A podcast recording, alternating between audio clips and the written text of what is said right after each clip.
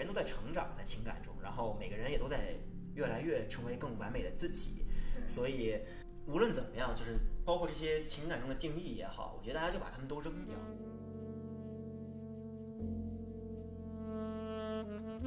其实我觉得就是所谓的独立，不是说就是我是一个女超人，然后我什么都可以做到这种。我就所谓的独立，可能是自己心理上啊、安全感是比较强的。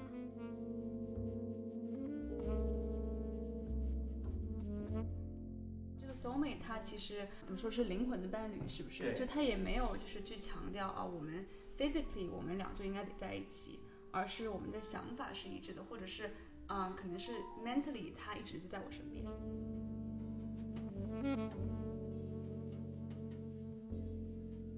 Hello，大家好，我是白青阳，欢迎来到《爱情故事》第三期。Hello，大家好，我是白青阳的小秘书小 A 老师。小 A 老师刚才已经帮我调整过很多次，因为我口误而导致的状况，所以今天这一期开始的很不容易。今天我们这一期邀请到的嘉宾呢是剑桥大学的高材生 Scarlett，跟大家打个招呼吧。Hello，大家好，大家好。那么今天这期节目呢，Scarlett 会给我们分享一些在她之前谈过的恋爱中，啊、经历过一些让她无语或者让她现在觉得很搞笑的故事。主要是搞笑。对对对，因为大多数情况下，刚才刚才 Scarlett 还跟我讲说，就是觉得他听了我们前两期的节目，就觉得太温吞，不没有激情，我太有激情了。这次就来一个野的，所以来一个野不的，因为可能是前两期嘉宾还沉浸在一些情感中，悲痛中。对，但是 Scarlett 已经就哇，说多了都是笑话。所以那么话不多说，我们先把主场转转交给 Scarlett，然后让他给我们讲一讲他他这个故事的来龙去脉。嗯，行，那个这个 这个故事吧，它主要就是从什么什么说起，就是就从你们怎嗯么认识开始。对，然后对方对方是一个日本人，我们认识大概是在四年前了啊，然后我们在一起有不到两年，快到两年的时间。我们怎么认识？因为当时我刚来伦敦上学，然后我们是同学，我是学的电影研究，然后他学哲学，但是我们在预科的话是同一个班的，然后就会一起上课什么的，差不多算是日久生情吧。然后就觉得这个人啊、还挺有意思的，就是因为他学 这样好像有偏见。然后我如果说学哲学人脑子不太好的话，这是不是不太好？哲学人脑子太好了，呃，脑脑子太好了，就是我脑子不太好，可能是。然后，然后我就觉得他这个人就是非常的奇怪，然后就很有意思。成功引起了你的注意。对，成功引起了我注意力。然后，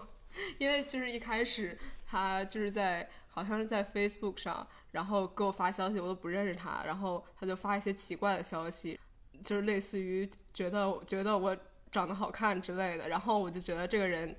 大概是个流氓，然后然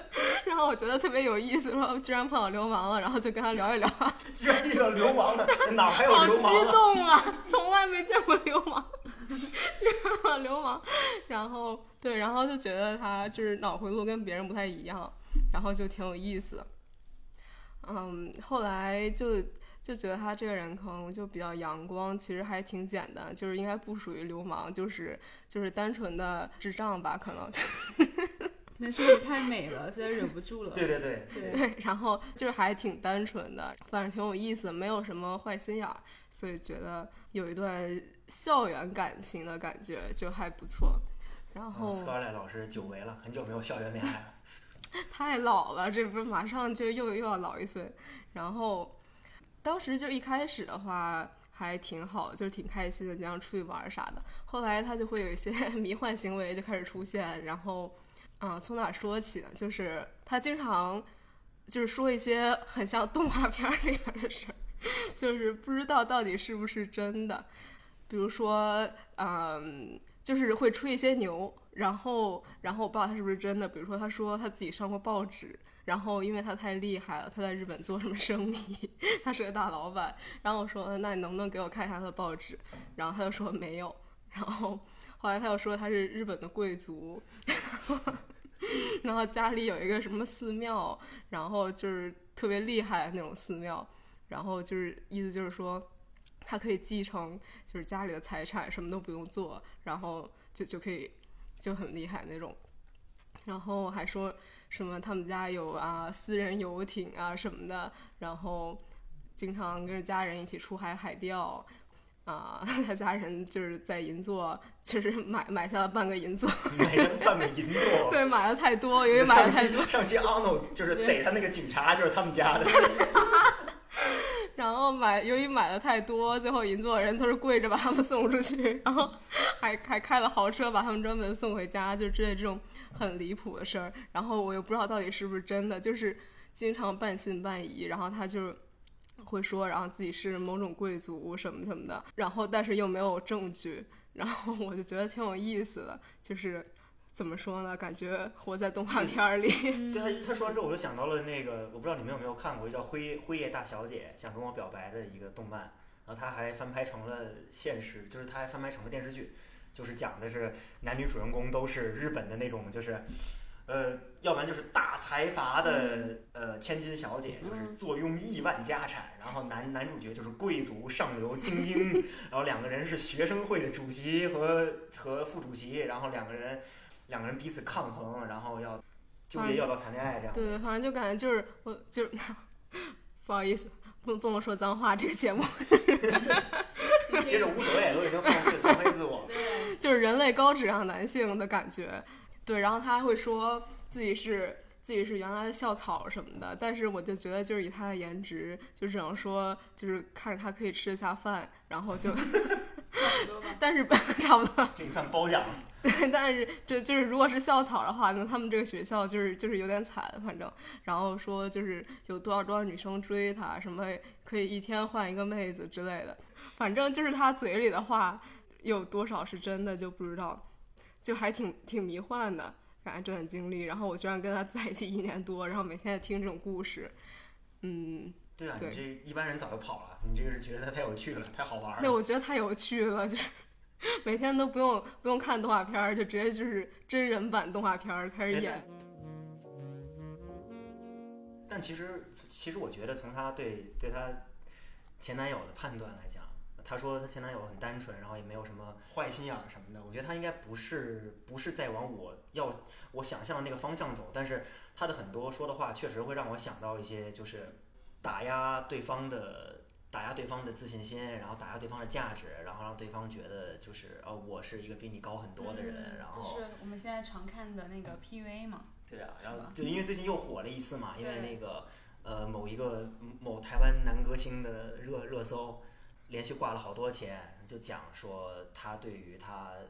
呃，应该是前妻吧，嗯，然后就是用了叫他们最近用的是那个专业的词叫什么来着？叫呃煤气灯，哦，是吧？对，煤气灯效应。然后之前大家会比较喜欢用 PUA 这个词，但是我觉得他也他也不是有意的，就是他可能就是自己单纯比较喜欢吹吹牛。对，我也觉得他其实真不是有意，他就是他就是想装一个嗯，然后就是，对他可能就是想炫耀一下，然后就是这样可能就是感觉更好这种。我觉得其实真不是 PUA，因为我其实我经历过就是真 PUA，然后他那种就属于。之前的就是某个 X，真是典型 PUA，他会天天就说，说我就是有多不好，然后我有多丑，然后然后我身材也不好，然后我脑子也不好，反正就说我哪儿都不好，然后说他没有人要我，然后就真的会说这种事儿，我靠，然后会让我很没有自信。Sky 老师这故事很多，对，反正就就是就是很垃圾吧，很很垃圾，但是当时。可能就是年纪小，然后也分辨不出来什么是 PUA，或者就是分辨不出来什么是健康的感情。但是那次之后，我肯定就是不会不会再有类似的经历。所以就是日本男生，我是觉得他其实就是没有坏心眼儿，就是他就是单纯的、单纯的就是想炫耀一下而已。然后我觉得就 OK，不是什么大毛病，所以对就还好。就之前那段 PUA 没有对你造成很严重的影响，是吗？对我造成严重的心理伤害，有的有的，对，就是肯定会有，但是这个这这就不扒了，反正就是做的事儿就是挺不好的感觉，看这个人这个人就是真心不怎么样。专业吃瓜群众的词扒，不扒了不扒了。所以这个呃，但是有，因为最近我还听到很多我的呃一些朋友会跟我讲说，觉得。包括在网上看到很多段都讲说自己的男朋友或者前男友或者是一些直男朋友都特别喜欢炫耀，然后喜欢呃讲自己有多自己的成就有多高什么的。所以其实我也一直蛮好奇，就大家觉得这个就是炫耀啊，包括跟伴侣在讲自己的这些分享自己的事情的时候，有哪些会让人觉得啊你就是在对，你你为什么要跟我炫耀？就这种感觉，他那个有这个度是在什么地方的？事儿的话，他是不会不会就是这么强调嗯对这种，然后就是我觉得可能是分吧，像这种可能就只是强仅仅强调自己，但是然后再深入，可能就是 PUA，他不仅强调自己厉害，还要贬低对方。嗯嗯。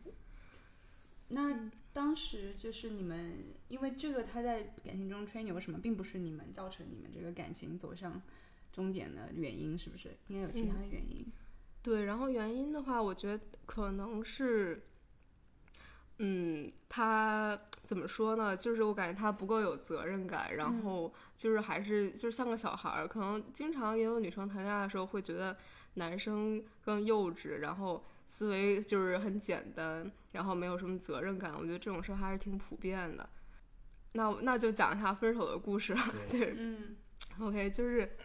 当时因为我们两个都在伦敦上学，然后然后就是放假了，然后我们就说去巴塞罗那玩，然后就西班牙那边，后来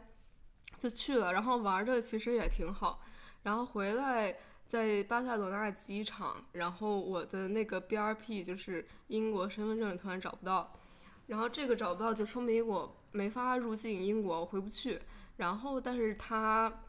可能就是可能我也没跟他解释清楚，他可能不知道，就是我就会回不去国。然后因为他是日本护照的话，就是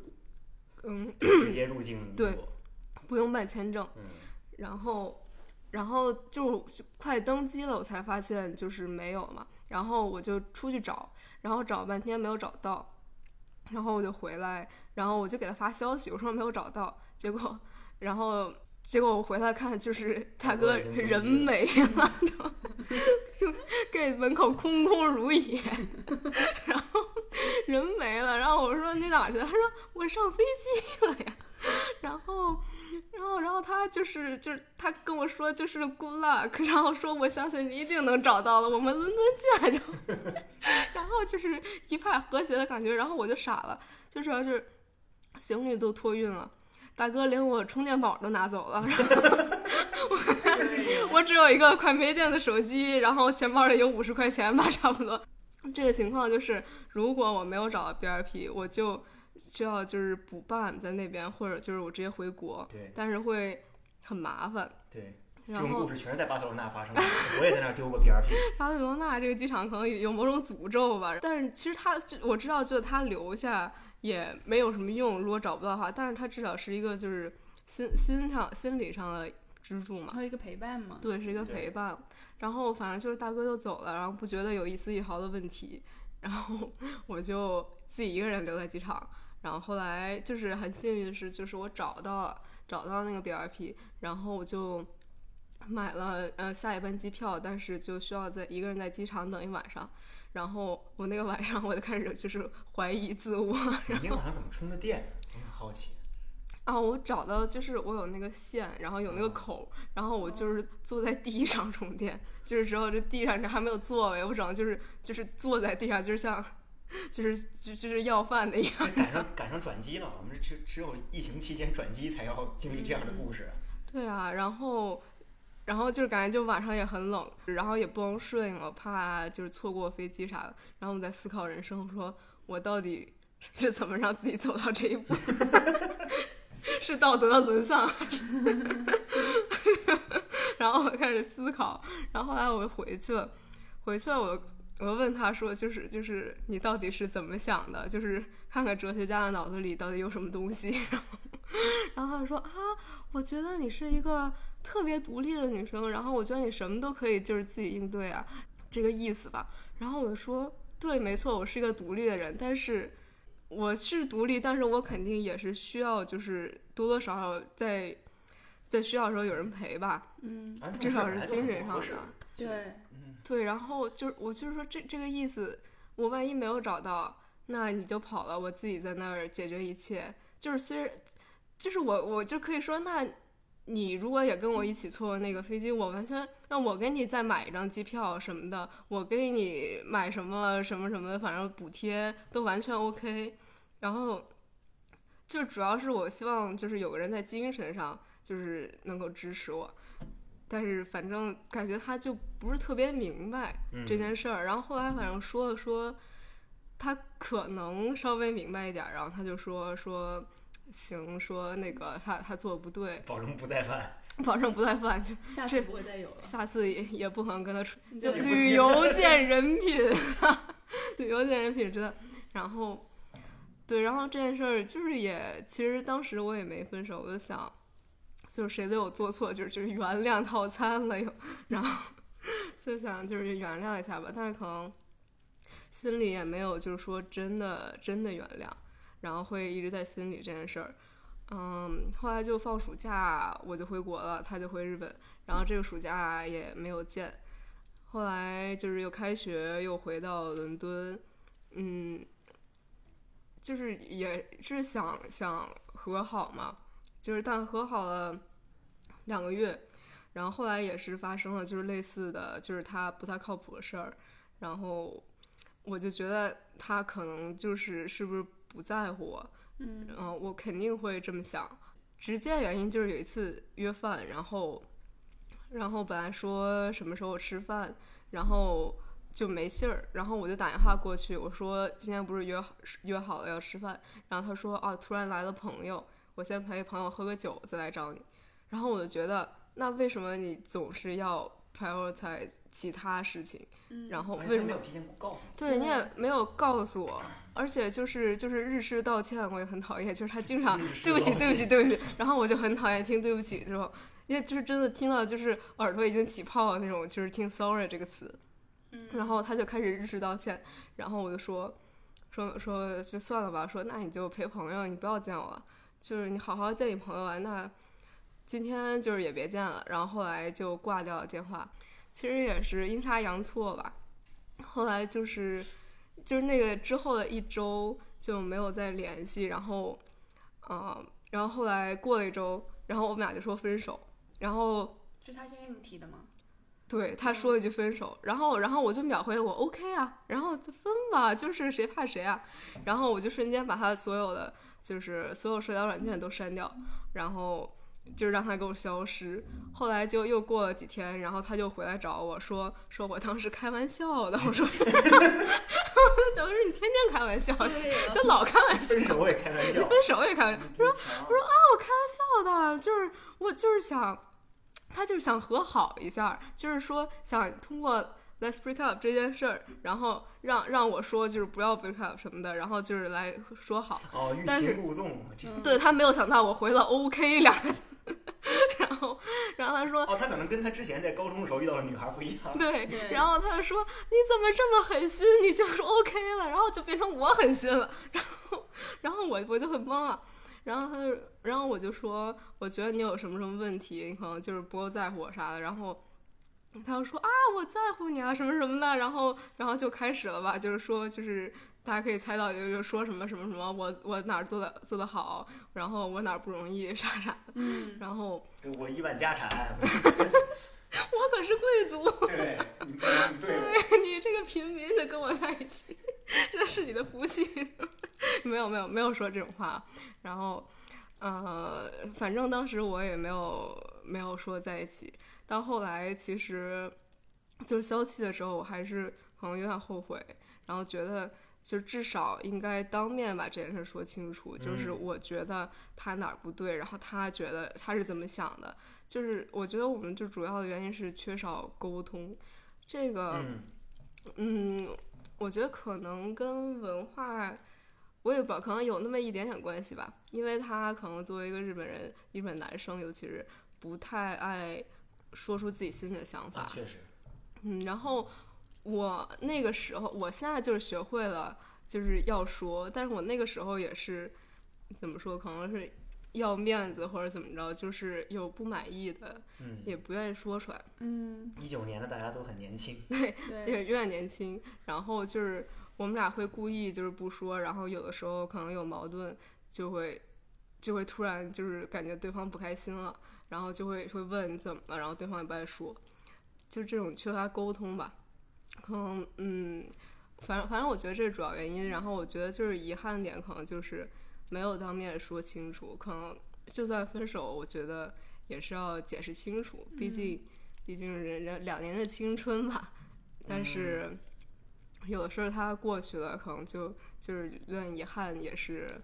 命运的安排，就是也是好的吧，就是吃一堑长一智。嗯，你觉得就是你说你的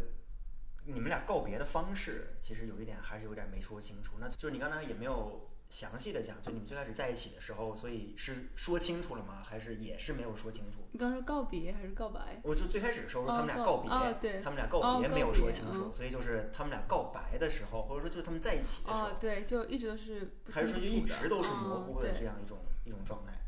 也不能说就是太模糊，但是开始在一起的时候，就是也有说要不我们在一起吧，就 OK，就是有这句话，但是不是说就是很郑重的我向你告白，然后问你要不要在一起这种，嗯，对，然后就是可能关于在一起这件事儿也是比较自然而然的发生吧，毕竟嗯就是经常经常就是一起玩儿什么的，然后比较熟了。嗯嗯，最后对，可能，嗯，关于要不要就是正式的表白在一起这件事儿，其实对我来说没有那么重要。我觉得，感觉到了就可以了。对，嗯我觉得如果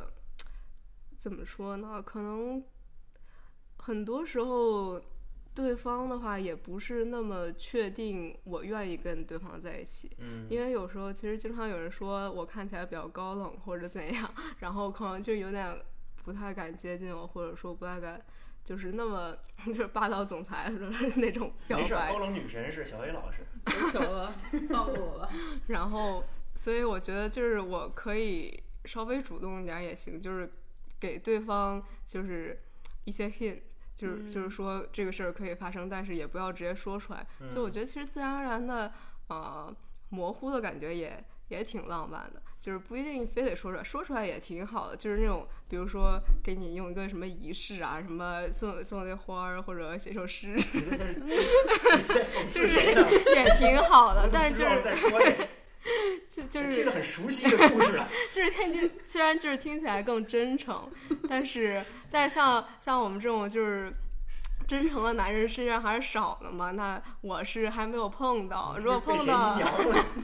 我 我这不是阴阳，这是在夸赞好吗？嗯，就是如果碰到，当然是非常幸运的一件事儿，但是我目前还没有这个，所以我们这个个白老师对千年一遇的好男人。主要是哎对，好男人就是我，我去不是我就是是，他也做播客，我也做播客，曾小贤跟我一样都是同行。对，呃，主要是因为我我搞不清楚这种，就是我自己个人没有搞清楚自然而然的这个过程的这个状态应该以什么样的，就是哪些事情会成为分水岭，所以我需要一些明确的行为，让我自己至少是我这边可以做一些明确的行为，让这个事情在推进。所以我会觉得这样比较有安全感，而且我觉得这样不会让我有一种啊，如果对方不愿意，但是我可能我做了一些越界的举动，对方会不会不开心？我需要明确先向对方哦，说出来，就是哦，我要这么做了，我要做这件事情。等于是问一个 consent，是不是？对对对对哦对，这现现在很重要嘛。但我确实我确实是，呃，我确实是这么想的，而且，嗯嗯、我因为我个人的情感经历里面也没有过就是自然而然在一起嗯这个、这个这个过程，所以嗯我我我还蛮蛮蛮羡慕的，蛮向但往的。会不会是因为就是你就是对方你你你对方的女孩子她不是那种特别主动的，所以才需要你来就是很明确的说，嗯，就是如果就是两方都主动程度差不多的话，很有可能就是就是自然而然在一起。但如果一方比较被动，另一方更主动，就会需要一个这么这样的仪式。嗯，有可能是这之前的情感经历，大家都没有那么喜欢我吧。没有没有没有性格，我就是性格嘛。可能你喜欢这种这种性格的女孩子。对，嗯，白老师，我们你们粉丝还是挺多的，其实我们这个播客的听众都是你的粉丝。就是大家都喜欢我。对啊，都喜欢你啊。这这主要是喜欢小 A 老师，小 A 老师高冷女神。嗯，算了吧。对，所以就像是我们这这期想想要就是讨论的第一个问题，就是这个这样的告白方式，像我们刚刚已经讨论过了，这个做我女朋友吧，或者是做我男朋友吧，这个问题重要吗？就可能也有一点中西方文化的一些差异吧。嗯，就我前两天还也是看了一篇文章，我真的是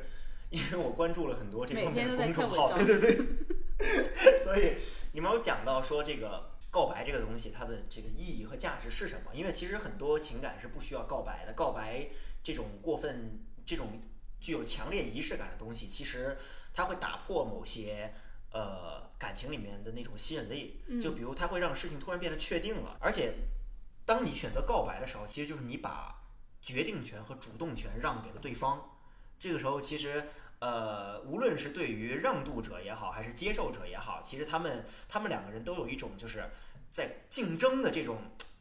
这种危险的竞争，又让人觉得很有魅力的竞争感消失了。嗯，所以可能会。嗯，磨灭掉一些感情本身的那种呃很浪漫、很激情，对激情很迷人的东西。所以，因为我之前有个人也有过这种经历，就是曾经有女孩跟我讲说，她不喜欢这个呃男生跟她说一些明确的告白词，然后她更希希望情感是不知不觉发生的。当时我太年轻了，我也不知道她说的什么意思。嗯，然后就跟他告白了。当对。然后就失败了嘛，然后，呃，这个事情就过去了。但后来后来这么一想，联系起来的话，其实我也能理解，因为有时候可能这样这种行为确实打破了某种浪漫的爱情本身浪漫的那种美好的朦胧感。而且很多时候未知的东西，大家都是去想去向往的，对对对。如果一切都已经确定了，那可能那个人就没有这么有魅力了。对，嗯，所以就是。但是，因为那篇文章也讲说，告白这个事情本身还是有很多重要性的。就像我刚才讲的这个 consent，就是你要向对方寻求肯定。因为，这尤其是像这个两个人喝了酒之后，呃，然后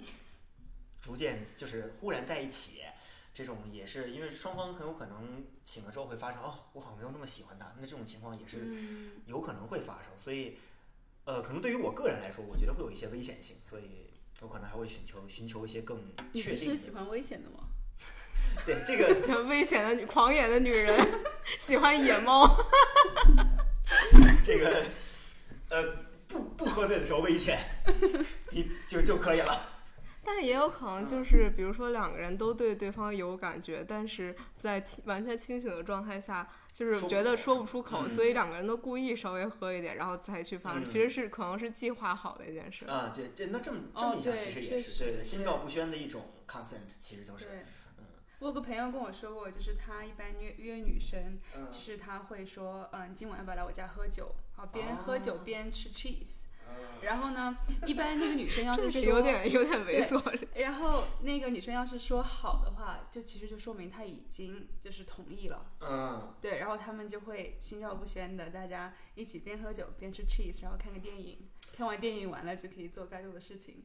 就是两个人一起根本不需要看完嘛对？一起看心情。对，这说到这，我想起来就是纵队的纵队的某一个作者和他的女朋友。我刚刚讲的也是纵队某一个成员。哦，哇，纵队好复杂呀！好好整改一下哈，这样做没有，主要是很狂野。总编就是一个不是很有料的人，就是纵队有一个作作者给我讲过，他跟他女朋友，然后啊，其实他女朋友当时他们俩一起跟我抱怨，说当时他邀请女孩去他家里，然后说要不来我家打游戏、吃饭、打游戏，嗯，然后女孩就去了，然后呢？打游戏，打游戏，打到地铁都过了，然后，然后打到这个呃天完全黑了，就不可能回家了那个时间点。然后之后，然后这个这个男生说，这个打完游戏之后，然后女生都已经准备好了，嗯，然后男生说，那我送你回家吧，嗯，然后说女生女生说气坏了，好长时间没有 好好理他，嗯，然后一直到后来，然后两个人才在一起，但是就是。这个事情本身就发生了一种认知上的错位，觉得可能有些有些可能有些直男确实是哦，没有 get 到，对对，也有可能。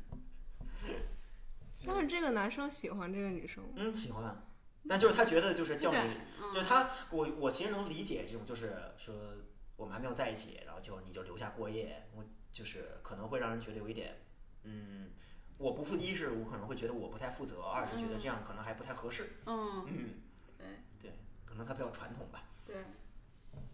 就其实像我们刚刚说的这个这个问题吧，做我女朋友、做我男朋友这个问题也是也是因人而异吧，也不一定。有些人可能就觉得这个问题也不是必要的。嗯，对，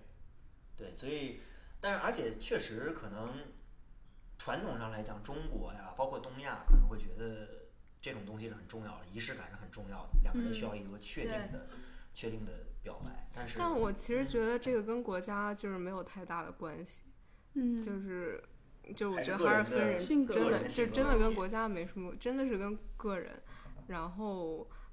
但是我觉得就是虽然说没有那么重要，有的时候还还是肯定会需要就是一些承诺，也不是嗯说承诺，就是嗯比较多的情况呢，感觉现在就是女生希望自己男朋友在社交软件上发关于两个人的东西，然后很嗯多男生都不愿意去发这种东西。嗯，然后他们有的人就是不是说都是想隐瞒这段感情，但有的人觉得就可能害羞，有人觉得没必要。然后我也我也不知道具体这些男的在怎么想，然后反正感觉这种还是比较多，但是可能会给对方就是有一些不安全感，就觉得你不想公开我们，或者我对你没有那么重要，为什么不跟别人说？嗯然后对，然后嗯，我觉得要说明白，也不是说非得要官宣或者秀恩爱什么的，但是可以通过不同的，比如说呃带带着朋友一起见面，然后之类的，来证明一下，就是大家都知道这段感情，嗯，不是说就是不是说我瞒着你瞒着你就可能还在谈别人之类的。因为有些男生可能就是不喜欢，就是把自己的私人生活分享到网上。嗯，但是我不能，我是真的不太能理解，就是秀恩爱那我我，都是我都是会因为秀恩爱被被被被删掉了抱怨的那种人，而且文案官宣文案可能在表白前好长好长时间就想好了那种，哦就是当然我我也觉得这种可能有时候就是他刚才说的那个有可能是真的，就是像很多情况下，嗯就是比如说不希望自己其他的一些行情受到潜在行情受到影响啊等等，嗯。而因为身边也有过不少这样的例子，所以就是，嗯，但我觉得也不一定，有可能就是这个人就是不想发，对，但是我不知道具体是怎么想的。对，就是无论无论是什么样的原因，我觉得都是会给对方造成不安全感。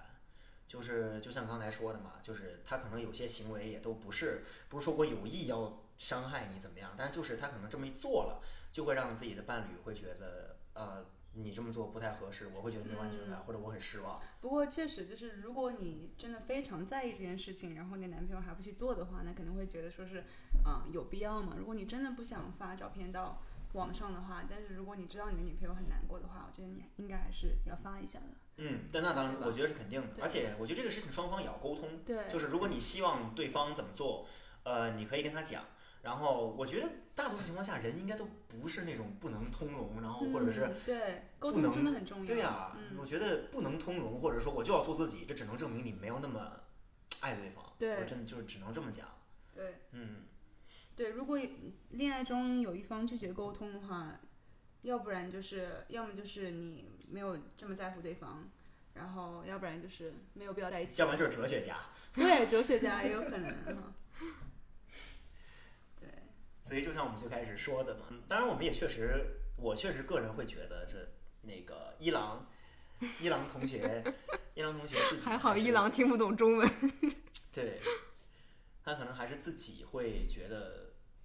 就他没有什么坏心眼儿在他的身后，就在他后边，然后他自己可能也就是单纯觉得他就是这么想，所以他就这么做了。嗯，当然，就是他这么做会让人觉得啊，就是一是不成熟，二是会让人觉得有一种不舒服的感觉。对，就特别是刚刚呃，Scarlett 老师讲到的，就是他会讲一些怎么说呢，日剧中会发生一些事情，就比如说在银座购物，就是大家跪着把他们送出去，还有就是去，呃，之前 Scarlett 老师说他是和他爷爷去钓鱼，是不是？然后然后爷爷掉进掉进掉进水里，对，类似然后他还用一抄子把它捞上来，是吧？没说抄子，因为背后就是纹着两条带鱼。就是类似的故事，就是其实我觉得就是挺好的，就是快乐源泉，对，就是没有什么差，就是就是他就是也是把我，就是可能也虽然就是谈恋爱，也把我当朋友，然后嗯分享一些有趣的事儿。我觉得就是 not a big deal。然后主要原因就是觉得可能就是不够有责任感，嗯或者就是沟通不，就其实我我自己的问题也挺多的，就是我可能也不会主动跟他沟通，当时的时候，嗯还有的时候可能我也没有太在意对方的感受。嗯，就是之前，比如说有一次，啊、我们之前去，就是也是出去玩，去去法国玩，然后然后我就在那儿 P 图，你知道吗？因为刚照了相，一般你 you know 来照相完之后，女生一般都会安静下来然后 然后我就在 P 图，然后就可能 P 了有点久，然后他就突然哭了，就。然后呢我就觉得我就觉得他就是是一直不说话，然后后来他突然哭，然后我就惊了，然后我说你咋了？然后他就一直不说话，然后现在换然后我然后我就问他半天，然后他说他说我是不是不在乎他？为什么我都不跟他说话，一直在看手机？然后我突然就觉得就是我做的挺不好的，就是嗯就是我没有，嗯就是明明是我们俩出去玩儿，然后我在做自己的事儿，然后其实他也是挺在乎的，但是他就像这种，他就可能经常就是会自己忍着。然后这次是我他在我旁边儿，我能看出他不开心。但如果就是不在旁边儿，然后他自己不开心的时候，可能我也不知道。嗯然后这种对这种就是反正就沟通不够的事儿还是挺多的。嗯就像就是因为他不会就是。就是上来就责备我说你为什么不理？他会就是自己忍着，然后突然就哭，感觉还挺可爱的。然后就是就突然很委屈，嗯然后可能就是一看就是自己想了很多。嗯反正我觉得就是我做的也也就不太好，然后没有就是说在乎别人的感受什么的。嗯，那确实对，就像那个呃，在巴塞罗那的时候，嗯然后你也没有事先跟他讲说 BRP 有多重要对于中国人嗯来说的重要性是什么，所以他可能就是。就是以他简比较简单的想法，就会觉得啊没事儿，那他就走了。你可能丢了张会员卡，对？对对他可能是觉得就是我是丢了一个重要的东西，然后我只需要找到它而已，但可能就是不理解我就回不去了，然后需要重新办这件事儿。所以可能如果你提前这些事情都是提前跟他讲，或者是两个人沟通一下，可能会更好。对现在想起来的话，对，可能就是我给他印象确实就是很独立那种，因为就是甚至 一起上课的时候，我还会帮他改论文什么的。啊，这个对对，这个他也跟我讲过很对，多。就是就是他有什么事儿，我可能都会帮他做，就是就是有点怎么说呢，就是就是感觉需要照顾他那种感觉。然后我我就觉得可能就是照顾他也挺开心的，可能当时，但后来就是越来越累，感觉就是你不能说你做个妈对吧？你谈恋爱，嗯谈恋爱如果越谈越像妈的话，说明这段感情是不对的。但是你好像很多段感情都是这样的，都是这样发 展。我想做个公主，没有这个机会，所以，所以我就是对我来说，我觉得还是找一个稍微成熟一点的人，就是不需要他来照顾我，但是至少不需要我来照顾他就行了，就是要求真的不高。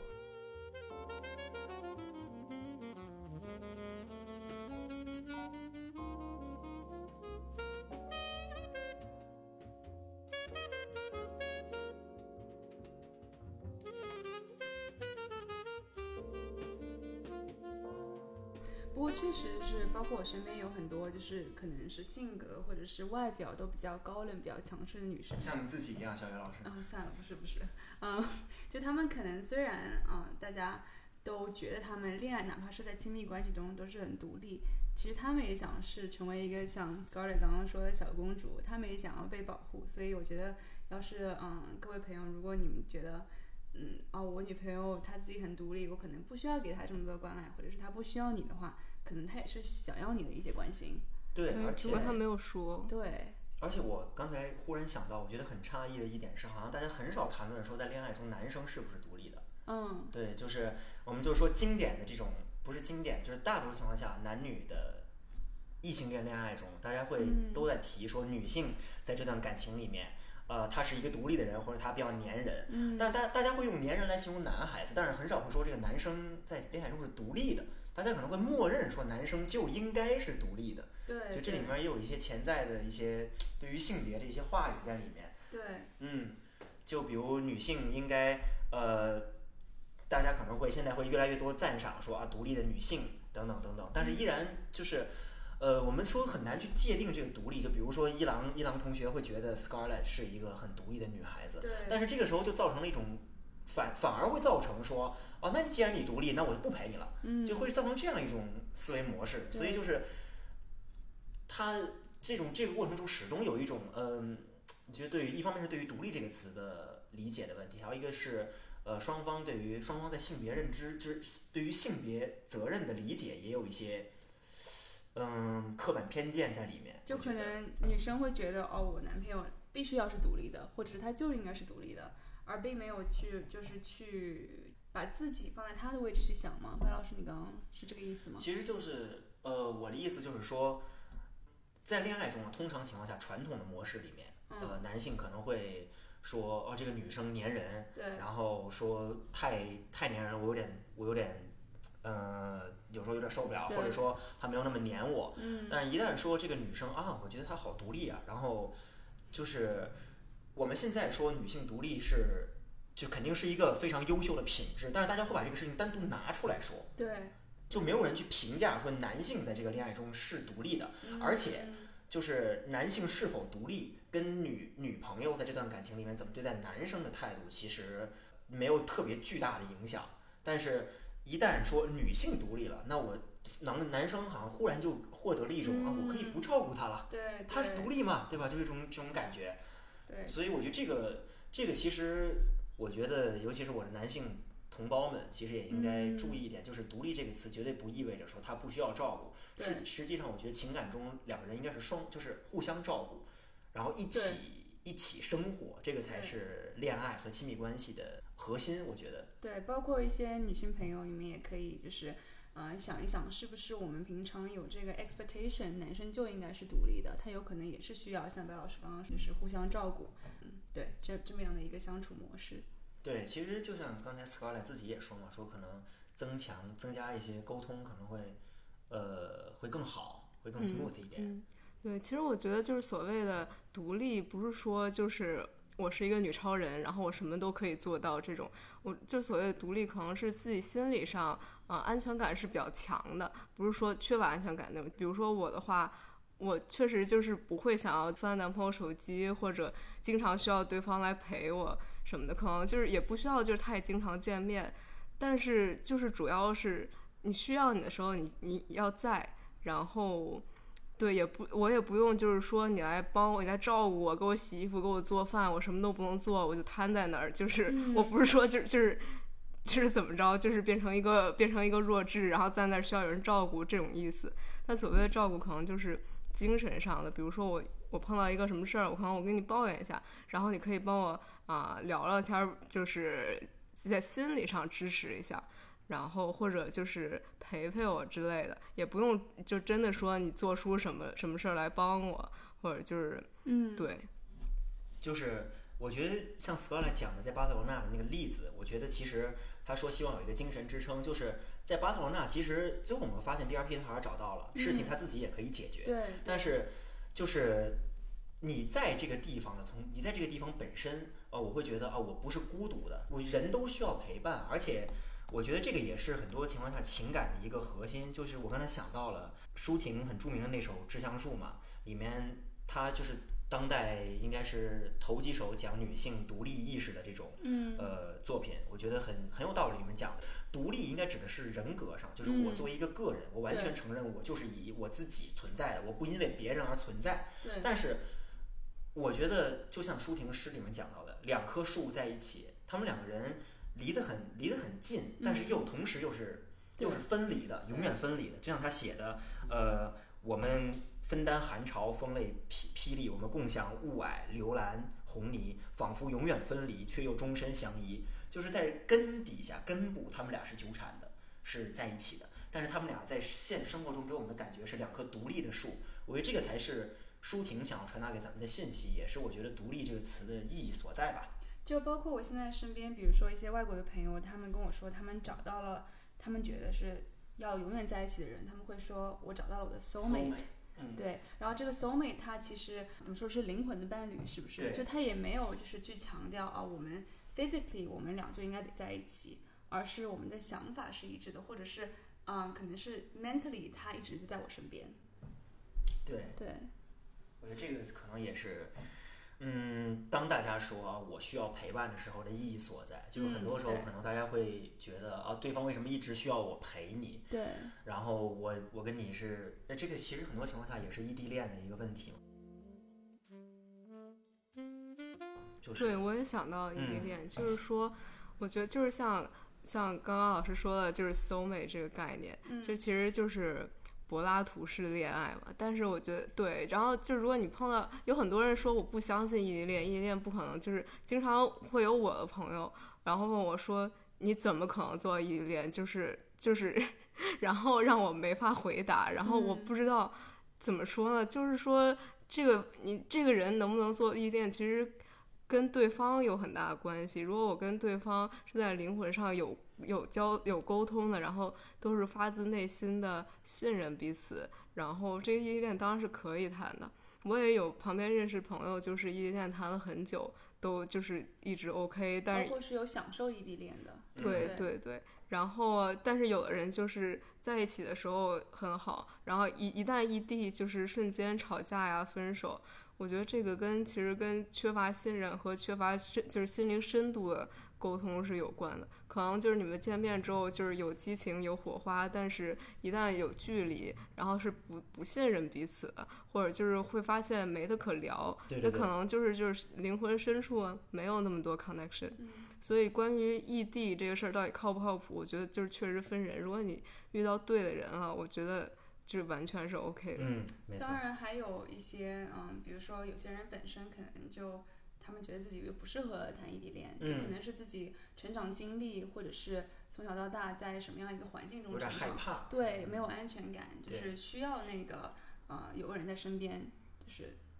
也不一定是有任何肢体接触吧，就在同一个空间里面，就是我能看到你，对对，嗯，我觉得异地恋最大的障碍可能就是会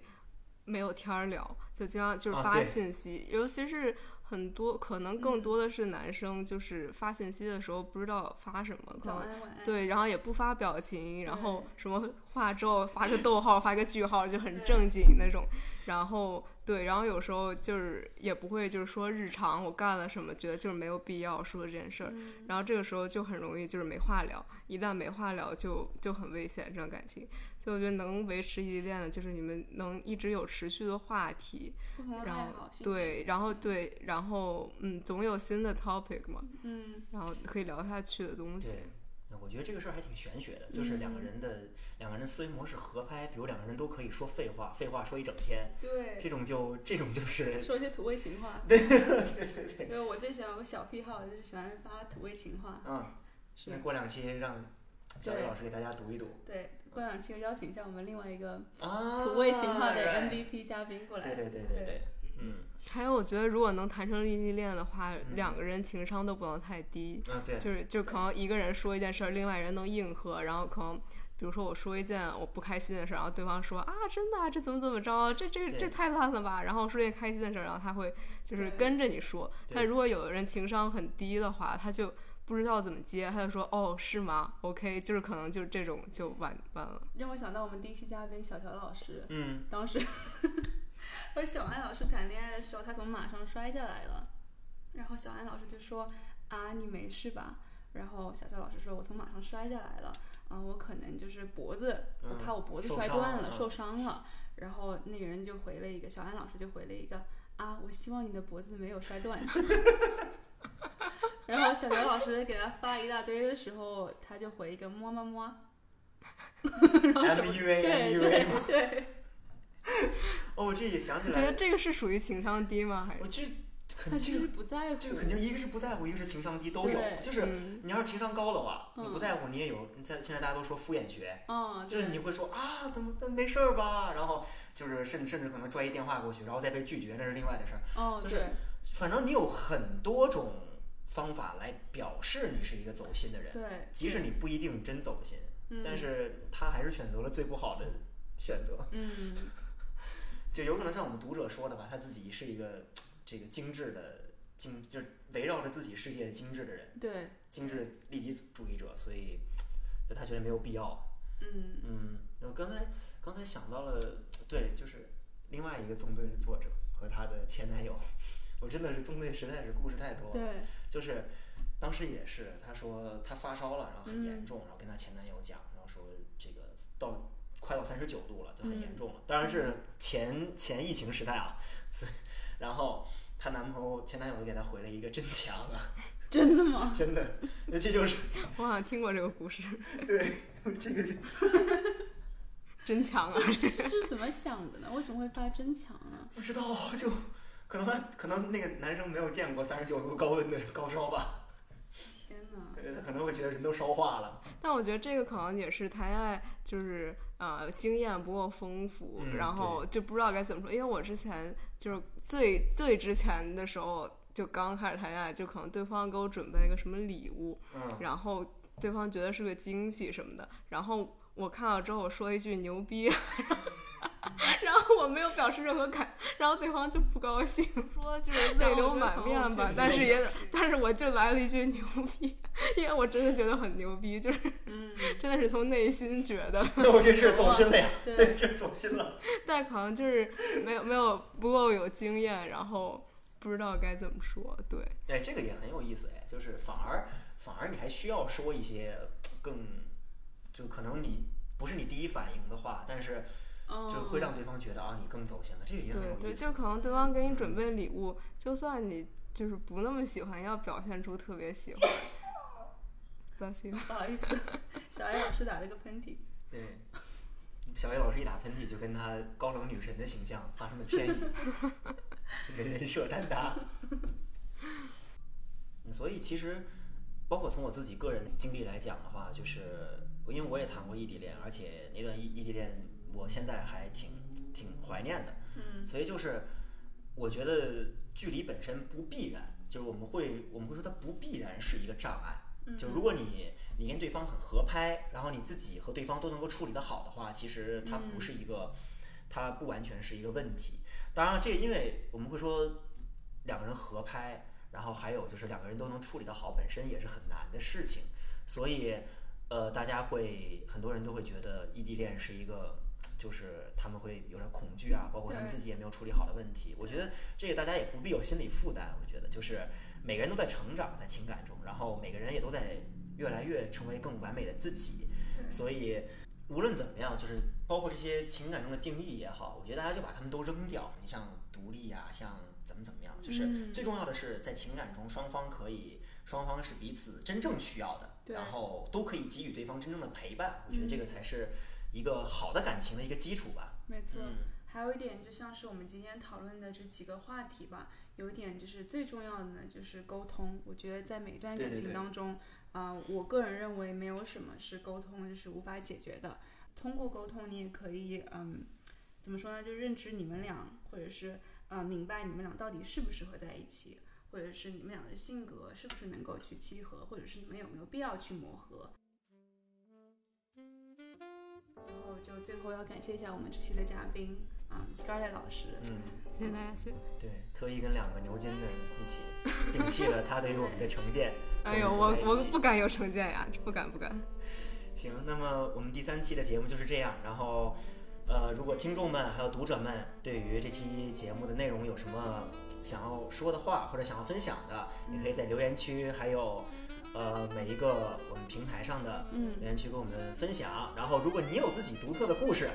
你也可以给纵队的邮箱或者在公众号的后台给我们留言，说不定咱们觉得 OK 的话，未来也可以一起在节目中聊一聊。嗯，我们在微信公众号搜“月亮纵队”就可以了，是不是？。对，然后给月亮纵队留言，大家要记得点关注啊，不能光看。行，然后对，如果我们上一期节目白老师也说了，我们可以远程连线，是不是？对对对，没错。对，如果你有什么，比如说一些情感困扰，或者是你就想听听白老师优美的声音，嗯，也欢迎和我们一起连没有优。美。好的，那这期节目就到这儿了，我们下期见吧，好嘞，拜拜。拜拜拜。拜。